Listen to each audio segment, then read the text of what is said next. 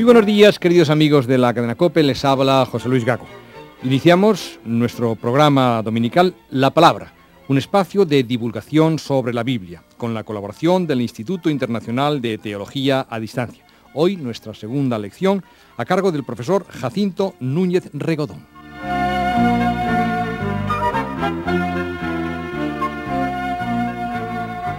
Buenos días, profesor, de nuevo con nosotros, gracias. Buenos días. Mm, volviendo un poquito a recapitular ¿eh? la lección del domingo pasado, ¿cuáles fueron los temas o los apuntes eh, más interesantes o fundamentales para que nuestros amigos radioentes, nuestros alumnos, por así decirlo cariñosamente, pues recuperen la memoria de lo que se dijo entonces y también pues para enlazar un poquito con el tema de hoy? Sí, brevemente porque el domingo pasado nos entretuvimos tanto que lo que en principio pretendíamos fuera eh, un solo programa lo hemos tenido que dividir. Entonces, efectivamente, conviene recordar eh, cómo en el proyecto que tenemos para estos domingos eh, habíamos distinguido tres grandes partes. Una primera parte de cuestiones generales sobre la Biblia como palabra de hombre, el tema de inspiración y verdad, la colección o canon de los libros bíblicos, etcétera. Esa primera parte, digo, de cuestiones generales introductorias y estaba explicando el otro día la segunda parte ya, el Antiguo Testamento.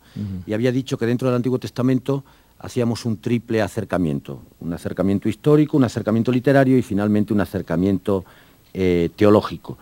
Había explicado eh, en qué consistía el acercamiento histórico, cómo no se trataba tanto eh, de ver datos y de fechas, cuanto ver cómo el Antiguo Testamento es un mosaico de, la vida, de lo que es la vida del hombre, la vida humana, y cómo dentro de la vida humana, a través de acontecimientos, de personas concretas, Dios se va revelando, Dios en su condescendencia va abriendo su corazón a los hombres. Ese sería eh, el sentido con el que hacemos ese acercamiento que he dicho de tipo histórico. Después de hacer ese repaso de tipo histórico, entramos en lo que hemos dado en llamar el bloque literario. Este es un tema también apasionante, ¿no? Porque aquí deben entrar todos los géneros literarios y alguno más, ¿no? Sí, pero en principio, más que ocuparnos de, géneros literarios como tal, que necesariamente tendrá que salir al hilo del, desarrollo, eh, lo llamamos así porque vamos a tomar unidades eh, de los libros, lógicamente no de todos, sino que nos iremos ocupando de determinados libros libros bíblicos. Digo que solo de algunos porque de todos se comprenderá que es imposible. Y en ese sentido vamos a espigar, vamos a espigar de los eh, tradicionales tres bloques en que suele dividirse el Antiguo Testamento.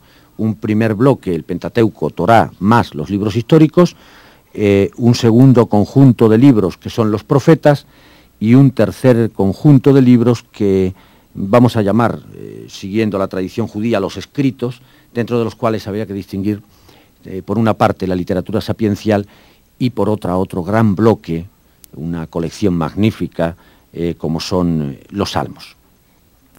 Con relación al Antiguo Testamento, la famosa Torá de los judíos, trataremos, digo, estudiaremos algunos libros, pero quisiera ya hoy decir una palabra aclaratoria, porque considero que con frecuencia los cristianos hemos sido casi injustos en el sentido de que hemos caricaturizado ese conjunto de libros, la Torá, tomando pie en el nombre de Torá, que se traduciría efectivamente por ley, y lo hemos reducido a solo un conjunto de normas y preceptos que ciertamente fuera del contexto pueden resultar incluso ridículos, incluso ridículos.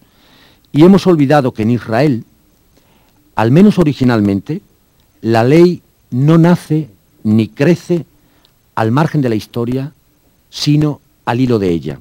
Es más, la Torah en cuanto ley es una forma, una especie de cristalización de las distintas experiencias históricas.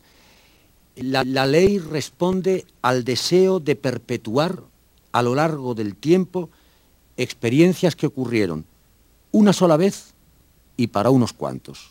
Se quiere que lo que fue una sola vez sea para siempre y que lo que fue para unos cuantos sea para todos.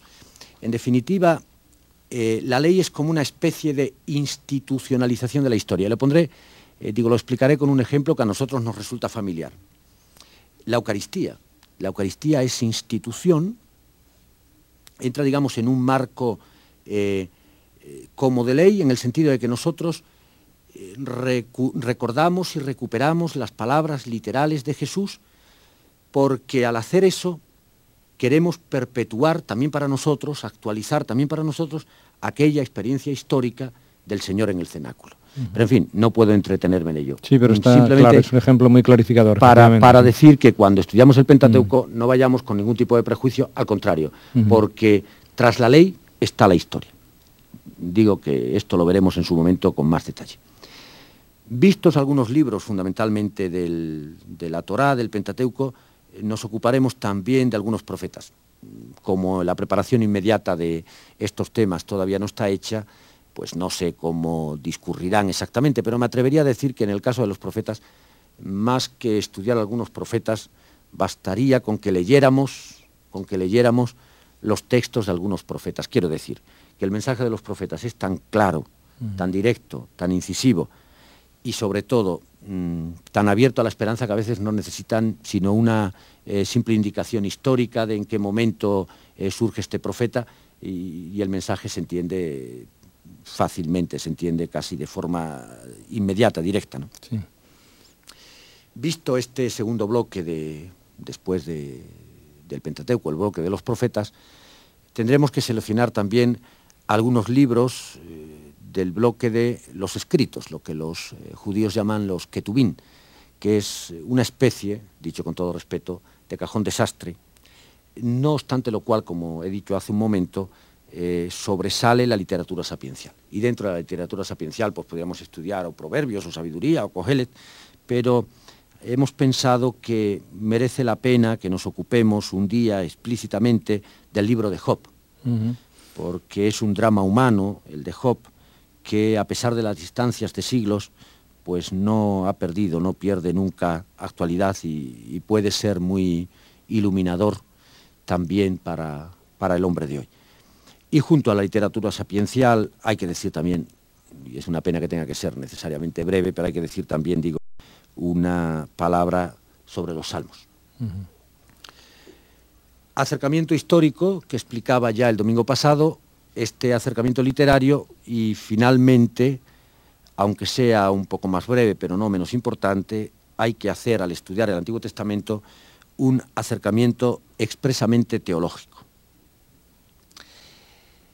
Porque va a ser este eh, acercamiento teológico, este interés teológico, el que nos va a dar las claves de la unidad del Antiguo Testamento. La pregunta sería esta. ¿Cuáles son las grandes categorías teológicas, y si se quiere más fácil, cuáles son las grandes ideas teológicas que recorren transversalmente de principio a fin el Antiguo Testamento. Es decir, dentro de la variedad de épocas, de libros, de personajes, de géneros literarios, cuáles son las claves, eh, las grandes categorías, las grandes ideas que hacen que el Antiguo Testamento no sea algo disperso, sino que forma eh, unidad. Aquí me parece hay que hablar de tres conceptos fundamentales. Primero, la alianza, Berit. Segundo, la elección en relación con la alianza. Y tercero, eh, la promesa. Pero dentro de ese interés eh, teológico se impone también una cuestión fundamental el sentido cristiano del Antiguo Testamento. ¿Se puede hablar realmente del sentido cristiano del Antiguo Testamento?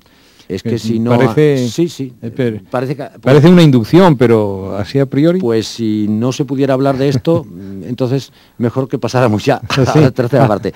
le agradezco la pregunta porque efectivamente... No, solamente, claro. Claro, sí. No solamente porque eh, es que se, se, puede hablar, sino, digo, se debe hablar necesariamente.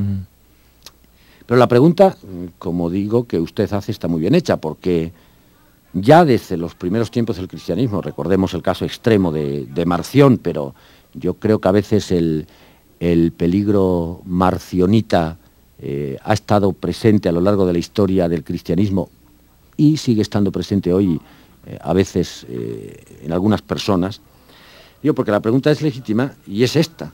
¿Qué sentido tiene para nosotros cristianos seguir leyendo unos libros que de entrada no nos hablan expresamente de Cristo, sino que incluso tienen páginas que llegan a herir, cuando no a repugnar nuestra sensibilidad cristiana.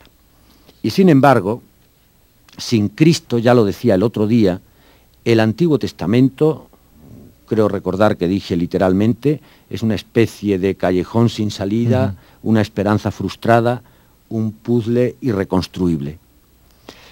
Desde Cristo, sin embargo, que en una preciosa expresión de San Agustín, eh, desde Cristo que está latente en el Antiguo Testamento, éste adquiere toda, toda su luz. De esta forma, sin, sin dejar de ser judío, el Antiguo Testamento se hace cristiano, hasta formar con el Nuevo una sola y única unidad, como una especie de un solo libro, de Génesis a Apocalipsis. Eh, Hugo de San Víctor tenía una preciosa expresión que creo recordar eh, literalmente, si acaso algún latinista que me disculpe si no la digo con toda precisión, pero creo que decía más o menos así. Omnis sacra scriptura unus liber est, et ipse liber Christus est. Es decir, toda la Sagrada Escritura, toda la Escritura Divina, es un único libro y este libro es Cristo. A eso me refiero cuando digo que, hay que explicar el sentido cristiano del Antiguo Testamento. Profesor Núñez Regodón, vamos a la tercera parte, ¿no? Puesto que tenemos ahora sí que ir mirando ya un poco el tiempo para ajustarlo. Eh, la tercera parte de este mm, plan, digámoslo así, es el, Nuevo Testamento, ¿no? Exacto, Nuevo eh, Testamento, visto el, Antiguo mm. Testamento desde esos acercamientos como sitio histórico, literario y teológico, pasamos al Nuevo Testamento. La mm. tercera parte la dedicaremos al Nuevo Testamento. Hay también aquí algunas cuestiones de carácter introductorio por las que creo conviene empezar, concretamente tres. Yo verá que siempre repito el número 3. No soy capaz de pensar si no es en 3, ¿no? Mis alumnos dicen que debo tener un triángulo en la, cabeza. Buen número. Es que me, salen, me salen 3. A veces puedo bromear y diciendo, vamos a hacer las siguientes consideraciones. Y me dicen 3. Y yo desdoblo una para que sean 4. En fin, decía, la primera, mm, se hace imprescindible conocer el ambiente histórico, social y político del Nuevo Testamento. De modo que podamos entender lo que significa cuando, por ejemplo, en los Evangelios oímos hablar de Pilato o de Herodes, o se nos hacen referencias del sumo sacerdote o de los escribas, por poner solo algunos ejemplos. Por tanto, ahí hay un tema muy importante que es el de conocer mm, de manera global el ambiente histórico, social, político del Nuevo Testamento. También con carácter introductorio, pero ya referido específicamente a los Evangelios, hay otra cuestión que considero muy importante. ¿Los evangelios son fiables históricamente? Es decir, ¿nos podemos fiar históricamente de lo que los evangelios nos dicen sobre Jesús? Es un tema fundamental para la cristología, pero en general para la pretensión cristiana como tal. ¿Son fiables o no son fiables? Porque si no, permítaseme la expresión, apaga, y, vámonos. Claro. Y en relación con esa cuestión que es más de tipo histórico, con toda la incidencia y la significación y el alcance teológico que tiene, o mejor dicho, en relación, más que en relación, en el sentido de que para responder a esa cuestión hay que remitirse a otra que es de carácter más literario, a saber, cómo se formaron los evangelios. Cuando yo cojo la Biblia, en concreto los evangelios, y me pongo a leer, eso que tengo ahí, ¿de dónde viene? En este sentido, eh, el número 19 de la Constitución de Iberbum del Concilio Vaticano II habla, eh, presenta eh, tres etapas o tres niveles en la formación de los evangelios. Un primer nivel, que es el que llamaríamos el nivel de la historia, es decir, lo que Jesús hizo y dijo, sus milagros, sus parábolas, la formación de la comunidad apostólica, etc. Un segundo nivel, es lo que llamaríamos el nivel de la tradición, si el primero es, le llamamos de la historia, este sería el nivel de la tradición, cómo los apóstoles y la comunidad apostólica en general recuerdan, conservan y dan forma a esa historia de Jesús, pasándola por su corazón y con la luz que han recibido desde la resurrección. Y un tercer nivel, si el primero era el de la historia, el segundo el de la tradición, este podríamos llamarlo el nivel de la escritura, es decir, el momento en el que algunos discípulos, los evangelistas, ponen por escrito la historia de Jesús y de la tradición apostólica. Aclarado este punto, que como digo es eh, fundamental y diría más casi que fundante, pasamos al estudio de cada uno de los evangelios, empezando por el que seguramente es más primitivo, el Evangelio de Marcos, para seguir con Mateo, Lucas y terminar con el Evangelio de, Juan. Tras los Evangelios, eh, vamos a dedicar tres días al estudio de San Pablo, al estudio del apóstol de las gentes. Hay que ver su personalidad riquísima, tanto desde el punto de vista religioso como judío, desde el punto de vista cultural por la influencia griega helenista que tiene y desde el punto de vista social por ser también ciudadano romano, su personalidad digo, hay que preguntarse luego por ese momento fundamental que es el momento de su conversión y finalmente pues intentaremos que es osadía no pequeña un resumen de, su teología. Vistos los evangelios, visto algo del apóstol Pablo, eh, hay que hacer también alguna referencia a otros escritos, lógicamente no todos, del Nuevo Testamento. Hayamos pensado también tres eh, libros eh, primero el libro de los Hechos, porque es una fuente preciosa y privilegiada para conocer la vida de la comunidad primitiva y la expansión de la nueva fe.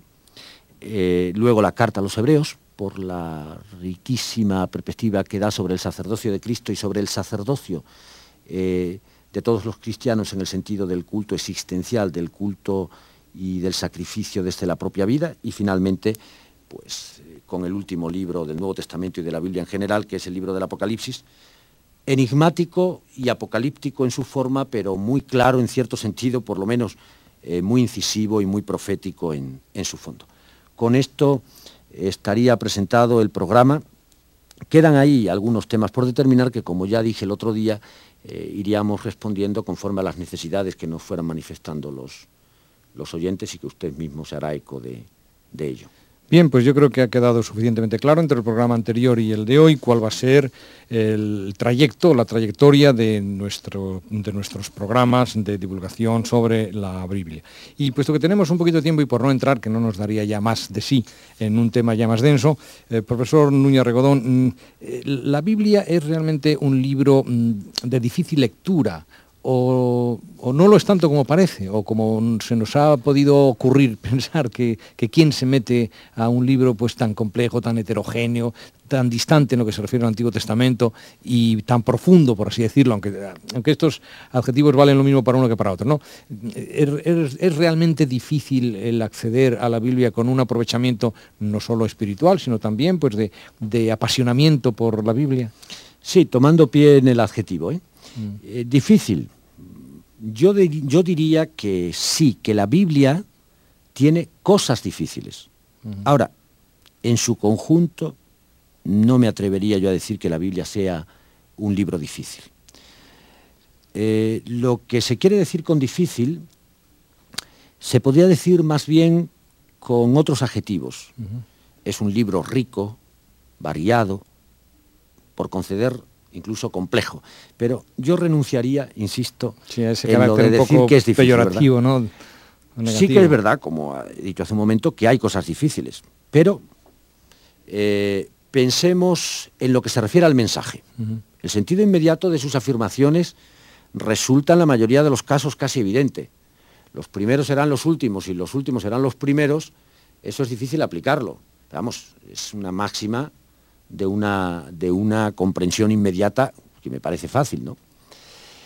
Si, por ejemplo, yo oigo en el Evangelio de San Juan que Jesucristo dice, yo soy la luz del mundo, puedo indagar, y está bien que lo haga, si esa referencia a la luz es de tradición específicamente bíblica y judía o es de tradición griega. Pero como quiera que sea, la frase tiene un sentido inmediato, directo, que no hay que tener demasiadas luces, por jugar con la palabra, no hay que tener mm. demasiadas luces para entenderla. Yo soy la luz del mundo y se queda uno impresionado, porque lo dice, lo dice todo, dicho en la boca del Señor. Siempre en la experiencia que tengo mm, con grupos de uno u otro tipo, incluidos también los alumnos de clase, eh, he dicho que sí que hay que tener cuidado con acentuar excesivamente las dificultades, porque con eso corremos el riesgo de no valorar lo que no es difícil. Si decimos que es difícil, corremos el riesgo de no valorar lo, que en realidad tiene, al menos mucho, de fácil. El que haya cosas difíciles no quiere decir que todo sea difícil. El que no lo comprendamos todo de una vez y de golpe no quiere decir que no comprendamos nada. Quiero decir que quiero mirarlo no, no con una visión tontamente optimista, sino que me parece casi que es un principio eh, del avance de, digo, de método, ¿no? En el conocimiento de cualquier cosa. Muy pedagógico por otra parte, ¿no? Que es no negar la luminosidad de las cosas, sino ir descubriendo poco a poco los puntos de luz hasta completar. esto está medio vacío, medio lleno. Pues valore lo que tiene ya de medio, de medio lleno, ¿no? Por lo menos algo tiene, o, aplicando a otro campo que no, no hace falta que citar aquí, pero siempre he dicho, me llama la atención la diferencia que hay cuando decimos aquí no se puede hacer nada o aquí queda mucho por hacer. Bueno, pues en el tema de la Biblia a veces alguien podría pensar aquí no se puede hacer nada en la comprensión. No, no, de acuerdo, puede quedar mucho por hacer, pero hay que valorar también lo que tenemos. En ese sentido sí creo que hay que perder un cierto complejo muy extendido de que no conocemos la Biblia o de que no sabemos nada de ella. Si la estudiamos, no es necesariamente porque no la conozcamos, sino eh, porque queremos conocerla mejor. Lo mismo que, pues, profundizamos en el misterio de Cristo no porque no le conozcamos o no le amemos, sino porque queremos conocerle cada vez más, indagar más en su misterio y con eso amarle cada vez más entrañablemente. Repito, hay que perder el miedo en este aspecto. Es posible poco a poco avanzar en ese conocimiento que de hecho ya tenemos. A mí siempre me, me ha dado mucha luz una frase que se encuentra en, vamos, al menos recuerdo en el Evangelio de San Marcos, cuando a propósito de las parábolas Jesús dice, a vosotros se os ha dado a conocer los misterios del reino. Es significativa la forma verbal, usa un perfecto, dedotai, si no recuerdo mal, dedotai. Es decir, el don os ha sido dado ya, como germinalmente, como una posibilidad, una posibilidad real ya iniciada. Entonces lo que hay que hacer es que eso es, que es germinal, eh, pues eh, se desarrolle, ¿verdad? Pero esta posibilidad de conocer los misterios del reino, de entrar en, el misterio del Señor y en este caso en, su palabra, nos ha sido dado ya como un don. Ya lo tenemos, ¿verdad? Eso sí, para desarrollar. Por tanto, disculpe que, me extienda excesivamente, pero difícil, pues definitivamente no. Apasionante, apasionante desde muchos puntos de vista. Ya, pero esto es el principio. ¿Cómo puede un cristiano de a pie, común, corriente, por así decirlo, está obligado, mejor planteado así, está obligado, estamos obligados a indagar, a buscar, a no conformarnos con coger el libro de la Biblia y, no saber por dónde empezar, o efectivamente deberíamos buscar pues, cauces de una mayor información, de una mayor formación a través de, cursos, de clases, de, eh, es decir, que no basta con, amar la Biblia desde un poco teóricamente, ¿no? La tenemos eh, incluso puesta en, una estantería, en una tril, con, un cierto privilegio en nuestra propia casa, pero nos atrevemos a entrar a ella. ¿Podemos entrar a ella directamente o hay que prepararse de alguna manera? ¿Qué se aconseja? Bueno, es que depende, depende. Aquí seguramente nada sea eh, excluyente, ¿verdad? Todo es, es, por vía de acumulación, por decirlo de alguna manera. Y en ese sentido, mm, hay una, cuestión, digo, en relación con esto que es qué tipo de lectura se ha hecho, por ejemplo, en, la Iglesia, ¿no? Mm. Eh, me referiré también, digamos, a lo que suele ser la tesis eh, habitual y que está muy extendida en, concretamente, pues, en el mundo católico, ¿no? Que dice algo así como que en la hay poco conocimiento de la Biblia en la Iglesia Católica. Yo no voy a entrar en el tema histórico porque no lo tengo preparado ahora de manera inmediata y además no sería el momento, ¿no? Pero mm, como he dicho antes, pues eh, con el tema de si difícil o no, eh, creo que es malo ese cierto complejo que existe, porque desde luego eh, no siempre y en todas partes se ha dado esta falta de aprecio por, la Biblia. ¿no? Voy a poner algunos ejemplos. si una persona quiere leer la Biblia como lectura personal, pues perfecto. Si se apunta a un, un curso bíblico presencial o a distancia, pues perfecto. Es decir, y ahí hay infinidad de medios. Eh, quiero pensar que hoy domingo pues hay cantidad de personas que de una u otra forma se acercan a la palabra de Dios. Y eso es lo que quiero valorar. Es decir, que hay un acercamiento a la Biblia que no es solo por vía de estudio, por vía de conocimiento, sino, por ejemplo, en la liturgia. Eh, fundamentalmente, pues en la liturgia sacramental, en la celebración de la Eucaristía, una buena parte de la celebración de la Eucaristía la ocupan las lecturas y no digamos también, pues específicamente la, liturgia de las horas, el clásico breviario, que es precisamente alabar a Dios a lo largo del día con sus propias palabras, es decir, a través de los eh, salmos, himnos y cánticos del Antiguo y del Nuevo Testamento. Insisto, grupos y reuniones de todo tipo que se suelen abrir siempre con la lectura de la palabra y también entiendo que es de alguna manera pues acercamiento a la Biblia las mismas homilías. Yo creo que eh, cada vez más los sacerdotes cuando predicamos eh, pues intentamos que lo que predicamos eh, se deduzca y venga y sea actualización para nuestras comunidades de la palabra que ha sido proclamada. Lo que, aunque, perdón, lo que sí creo yo es que hay que evitar expresamente esa conciencia de que la Biblia se tiene que leer aisladamente, que es un mundo en el que uno se mete, ¿verdad? Y, él ahí se... No. Aunque haya que hacer lectura personal, aun en el caso de la lectura personal, la Biblia no se lee nunca aisladamente.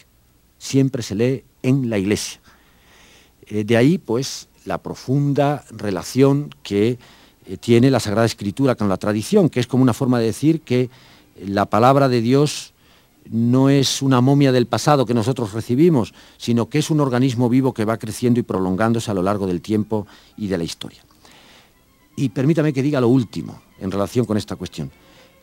La Biblia, fundamental, fundante para la vida creyente, personal y de la Iglesia en su conjunto, pero creo que hay que evitar el peligro del biblismo o del panbiblismo.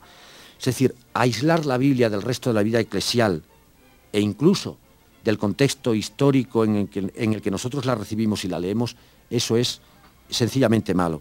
Cuando se produce, como decía el otro día, apuntaba el otro día, ese aislamiento eh, del texto bíblico, el texto queda como petrificado. Es una especie de sacralización del texto que, como ya dije, solo conduce al fanatismo y al fundamentalismo. Y todos conocemos ese uso que con frecuencia se está haciendo de la Biblia, por ejemplo, en grupos sectarios. Biblia, pues sí, naturalmente, pero en el marco de la historia, es decir, en el marco de la tradición eclesial y dentro de ese organismo, de ese organismo vivo que es la vida eclesial.